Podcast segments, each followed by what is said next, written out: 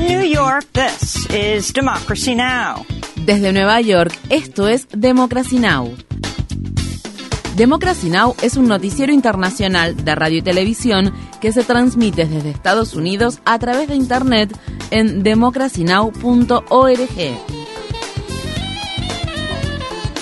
Welcome to Democracy Now!, democracynow.org.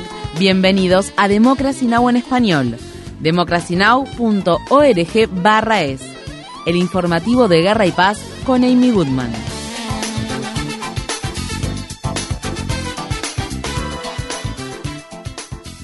La Corte Suprema de Estados Unidos escuchó este miércoles los alegatos del caso Moore contra Harper, un caso que tiene vastas implicancias sobre los derechos electorales. Durante tres horas de debate, los jueces del alto tribunal estadounidense examinaron la petición de los legisladores republicanos de Carolina del Norte de anular un fallo de la Corte Suprema Estatal que rediseñó el mapa congresional de Carolina del Norte que había sido objeto de una manipulación partidista. Los demandantes quieren que la Corte Suprema adopte la teoría de la legislatura estatal independiente, que otorgaría a las legislaturas estatales una amplia autoridad para revocar las decisiones de los tribunales, los gobernadores y las constituciones estatales. El abogado Neil Katyal argumentó en contra de esa teoría en nombre de las organizaciones de defensa de los derechos electorales de Carolina del Norte. Creo que desde la fundación de Estados Unidos hasta la actualidad nunca se había considerado en este tribunal una teoría que invalidaría más cláusulas constitucionales estatales, cientos de ellas por ser consideradas inconstitucionales a nivel federal. La onda expansiva de esta teoría sembraría el caos electoral, ya que forzaría un confuso sistema de dos vías, en el que habría un conjunto de reglas para las elecciones federales y otro para las estatales. El presidente de Perú, Pedro Castillo, fue destituido y arrestado este miércoles después de que intentara disolver el Congreso e instalar un gobierno de emergencia en el país. Los legisladores de Perú acusaron a Castillo de haber intentado perpetrar un golpe de Estado y la Corte Suprema de Perú declaró que la medida era inconstitucional. Este giro dramático de los acontecimientos se produjo cuando Castillo enfrentaba su tercer proceso de destitución desde que asumió el cargo hace apenas un año y medio, tras prometer abordar la pobreza y curar las heridas del colonialismo. La vicepresidenta del país, Dina Boluarte, prestó juramento y se convirtió en la primera presidenta mujer en la historia de Perú. Como todos conocemos, se ha producido un intento de golpe de Estado una impronta promovida por el señor Pedro Castillo, que no ha encontrado eco en las instituciones de la democracia y en la calle.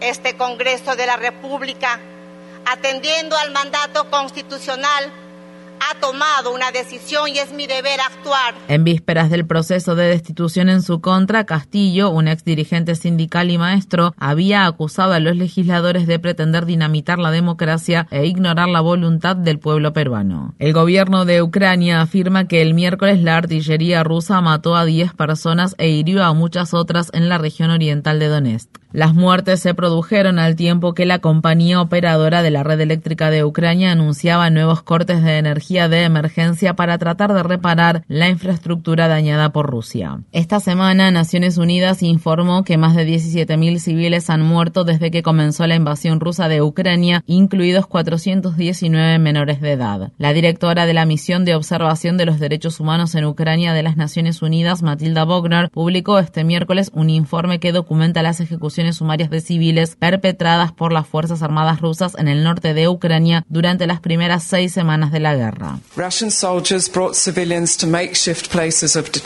Soldados rusos trasladaron a los civiles a lugares de detención improvisados y luego los ejecutaron en cautiverio.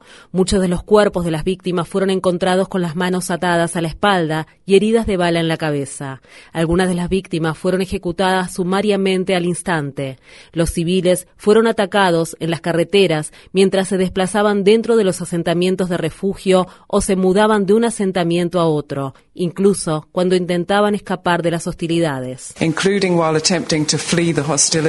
El informe de la ONU también documentó actos de tortura, detenciones arbitrarias, desapariciones forzadas y abusos sexuales cometidos por militares rusos. En Moscú, el presidente Vladimir Putin reconoció este miércoles que es posible que las Fuerzas Armadas rusas tengan que combatir en Ucrania durante mucho tiempo. Los comentarios de Putin se produjeron luego de que las autoridades militares de Ucrania afirmaran que más de 93.000 soldados rusos habían muerto desde el inicio de la invasión a finales de febrero. El presidente chino Xi Jinping llegó a la capital de Arabia Saudí, Riyadh, para una visita de tres días y fue recibido de manera lujosa por el príncipe heredero saudí Mohammed bin Salman. China es el principal importador de petróleo de Arabia Saudí y los medios saudíes informan que ambos países firmarán acuerdos por un valor de 30 mil millones de dólares, entre ellos en materia de tecnología de la información, transporte y construcción. En Estados Unidos, más de 100 organizaciones instaron este miércoles al Congreso a votar por la resolución de poderes de guerra en Yemen, una propuesta impulsada por el senador Bernie Sanders que intenta poner fin al respaldo de Estados Unidos a la guerra y el bloqueo de Arabia Saudí en Yemen. El martes Sanders afirmó que ahora tiene suficiente apoyo para aprobar la resolución en el Senado y que planea llevar la medida a votación la próxima semana. En los territorios ocupados de Cisjordania, las Fuerzas Armadas israelíes mataron a disparos a tres palestinos durante una incursión que se llevó a cabo en la ciudad de Jenin y en el campamento de refugiados de dicha ciudad. Otras dos personas palestinas resultaron heridas de bala, una de ellas de gravedad. Esta es la más reciente de las incursiones casi diarias que militares israelíes han estado realizando en comunidades palestinas. Un funcionario local acusó a francotiradores israelíes de disparar de manera indiscriminada.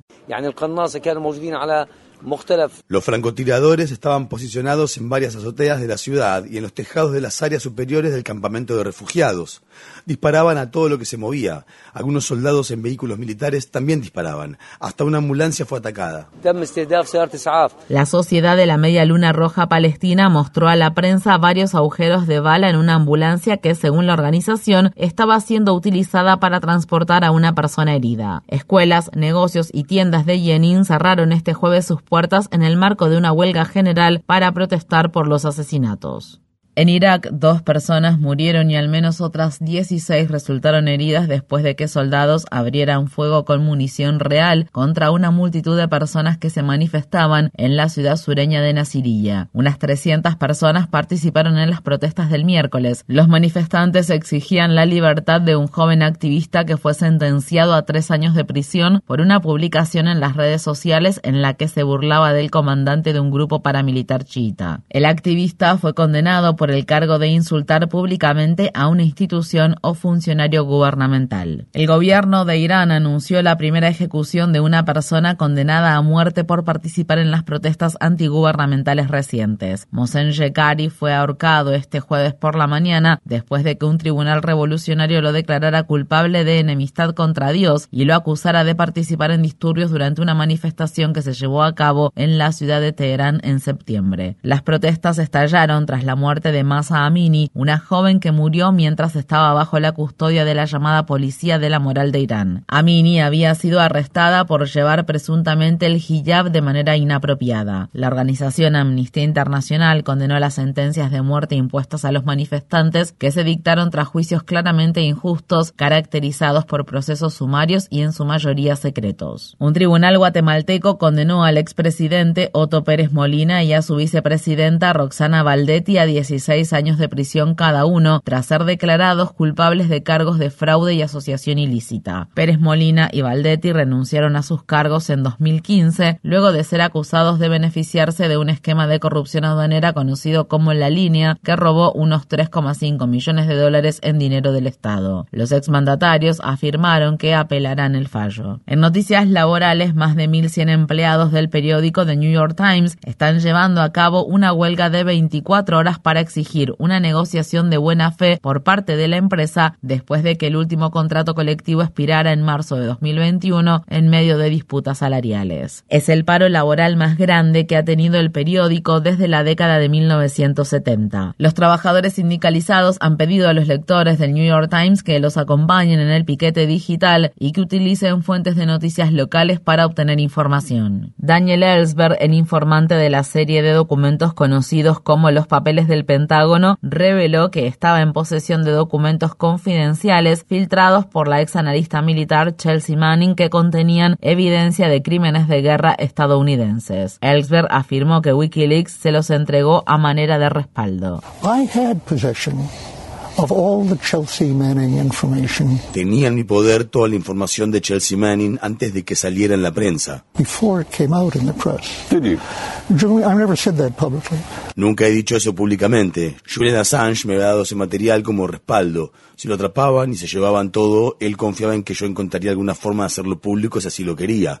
Entonces yo tenía todo eso. Y cuando digo eso, estoy diciendo que según la posición actual del Departamento de Justicia, soy ahora tan procesable como Julian Assange y como todos los que divulgaron esa información. I am, now as indictable as Julian Assange and as everyone who put that information out. Julian Assange ha estado encarcelado en el Reino Unido desde que fue arrestado en abril de 2019. El gobierno de Biden ha solicitado al gobierno británico que permita la extradición de Assange a Estados Unidos, donde enfrenta hasta 175 años de prisión por cargos de espionaje y hackeo de información. La organización Wikileaks teme que su extradición pueda ocurrir en las próximas semanas. La cadena CBS informa que la estrella del básquetbol femenino estadounidense Britney Griner fue liberada por Rusia a cambio del traficante de armas Victor Bout, apodado el Mercader de la Muerte. Griner fue sentenciada a nueve años de prisión por ingresar una pequeña cantidad de aceite de cannabis a Rusia.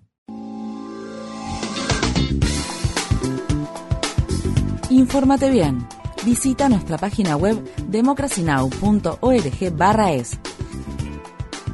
Síguenos por las redes sociales de Facebook, Twitter, YouTube y SoundCloud por Democracy Now! es.